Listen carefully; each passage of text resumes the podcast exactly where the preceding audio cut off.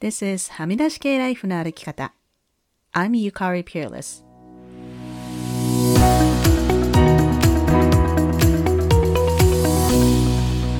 周りが決めた道からはみ出して自分だけの生き方をする人を応援するポッドキャスト。はみ出し系ライフの歩き方。Welcome to episode 242. 皆さんこんにちは。ピアリスゆかりです。北米では今日からいわゆるサマータイムが始まりました。スマホとかパソコンとかのデジタル機器は自動的に時間が切り替わるのですが、壁掛けの時計とか、目覚まし時計とか、っていうか今思ったけど目覚まし時計って私もベッドサイドに置いてますけど、目覚ましとしても全然使わないですよね。こう目覚ましはあのスマホのアラームを使っているので、ベッドサイドの時計はなくてもスマホだけという方も多いかと思います。まあそういった時計はまだ古い時間、サマータイムの前の時間なので、例えば今、サマータイムでは朝の9時半で、私のパソコンもスマホも9時半となっているんですが、目覚まし時計は8時半で、こう時間をね、1時間失ったことになるんですが、ニュースによるとこのサマータイム、アメリカで今年法律が変わるとカナダもそれに倣って撤廃する可能性もあるそうで、時計の針を進めたり戻したりするのもひょっとして今年が最後になるかもしれません。3月は卒業や春休みの季節で、日本では年度末でもあるので、慌ただしさを感じたり、卒業や転勤などで別れを経験して切なく感じる人も多いのではないでしょうか。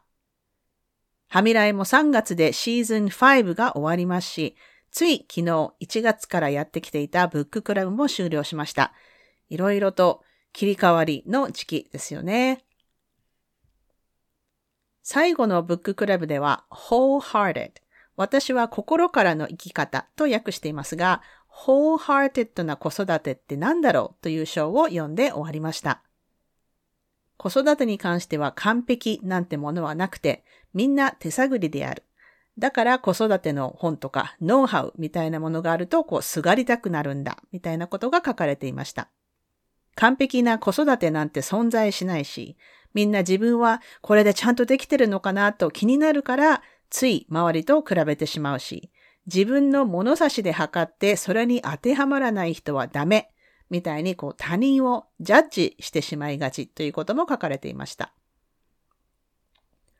なので、あの人は子供にこうファストフードばっかり食べさせているとか、あの家の子供はしつけがなっていないとか、こうやたら人が気になるときって自分が自信がないからなんですよね。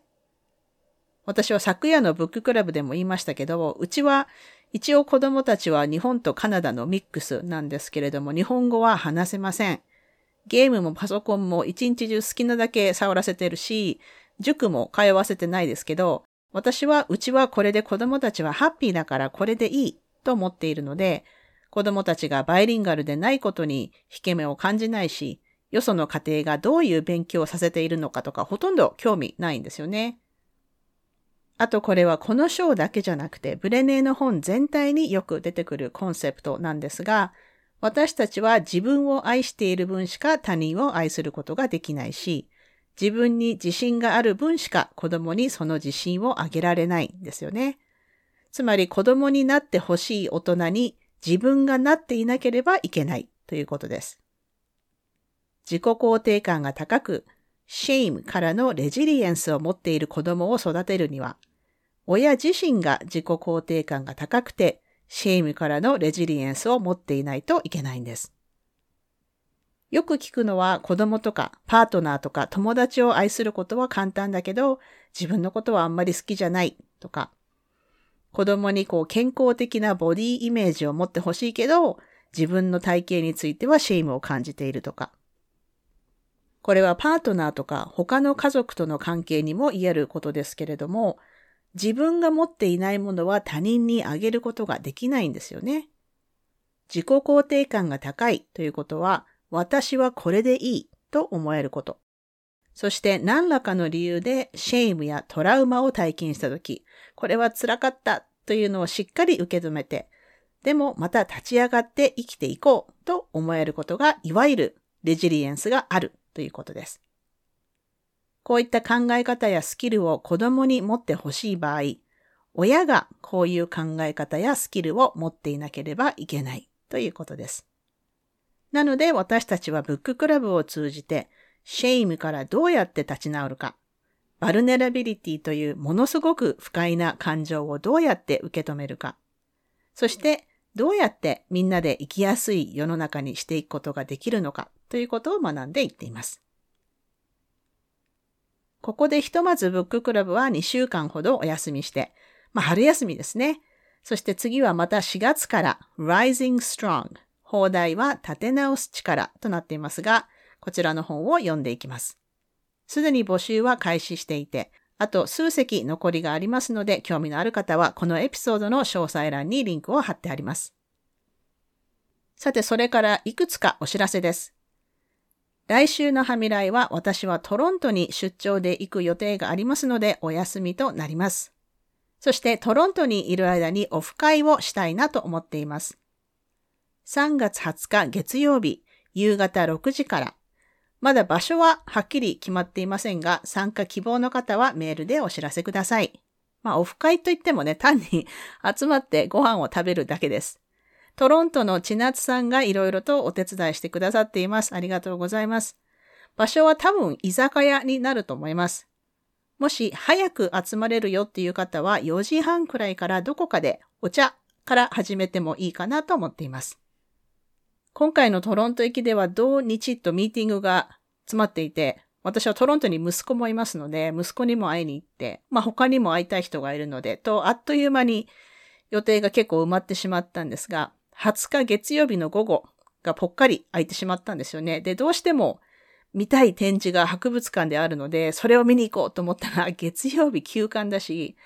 いつも万年筆をオンラインで買っているお店に、こう、ついに行くことができると思ったら、そこも月曜日は定休日で、でもまあ皆さん経験あると思うんですけれども、旅行とかね、出張の時ってとにかくバタバタするので、数時間ぽっかり時間が空くのって結構実は歓迎ですよね。なのでトロントの街をちょっと一人でブラブラしてみようかなと思っています。オフ会は20日月曜日の夕方6時から、お茶は4時半から、両方でもどちらかだけの参加でも OK です。会費などはありません。ただ集まって美味しいものを食べて話すだけです。今思ったんですけど、はみらいのオフ会ってもしかして今回初めてかもしれないですね。もうなんか、ポッドキャストの初期の頃からパンデミックだったので、うん、人と集まること自体、まあかなり久しぶりですけれども、参加希望の方は3月15日水曜日くらいまでにはみ出し系 at gmail.com までメールください。それでは今週のポジティブです。今週のポジティブは、今週はもういいことがたくさんあったっていうことです。ブッククラブのみんなにはシェアしたことがあるんですけれども、私はラッキーだというアファメーションをやっているおかげか、今週はリスナーのミヤさんから素敵な荷物が届いたり、ミヤさんありがとうございます。他の友達からこうメッセージが届いたり、新しい仕事が入ったり、いい買い物ができたり、とにかくありがたいなと思っています。私は本当に恵まれているなと日々感謝です。このね、ポッドキャストのリスナーさんにもいつも支えられています。皆さん聞いてくださって、そして時にはメッセージを送ってくださって本当にありがとうございます。それでは今週もお聴きいただきありがとうございました。はみ出し系ライフの歩き方は、プロデューサー、ホストのピアレスゆかりが、未譲渡のコースト整理主領域であるカナダ・ブリティッシュコロンビア州ビクトリアで制作しています。はみらいのインスタアカウントははみ出し系です。また、Facebook にもリスナーさんのグループ、はみらいコミュニティがありますので、ぜひご参加ください。番組へのサポートは PayPal もしくは月ごとのサポートは Patreon で可能です。いつもサポートをしてくださっているパトロンの皆さんありがとうございます。番組のスポンサーは随時受け付けておりますので、ぜひお問い合わせください。今週のポジティブ、今週のブレイブ、エピソードの感想はいつでも歓迎ですので、はみ出し系 at gmail.com までどうぞ。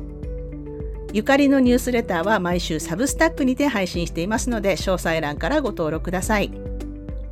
はみらいを気に入ってくださった方は、ぜひお聞きのポッドキャストアプリにて、はみらいのレビューを書いていただけると嬉しいです。レビューを書いていただいた方には、はみらいステッカーをお送りしますので、住所を教えてください。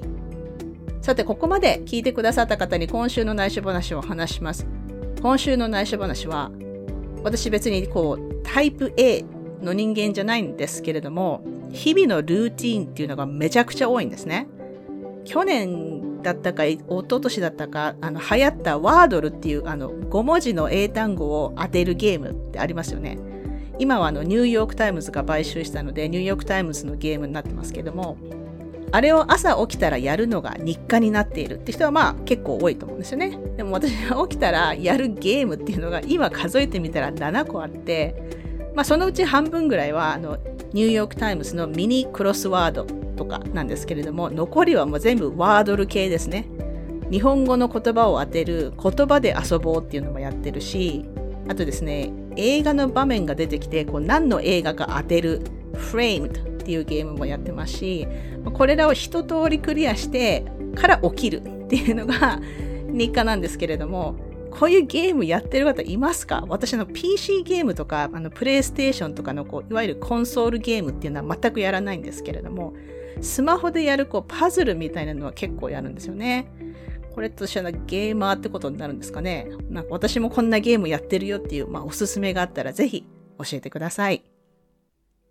というわけで今週も黙らない女、黙らない人でいてくださいね。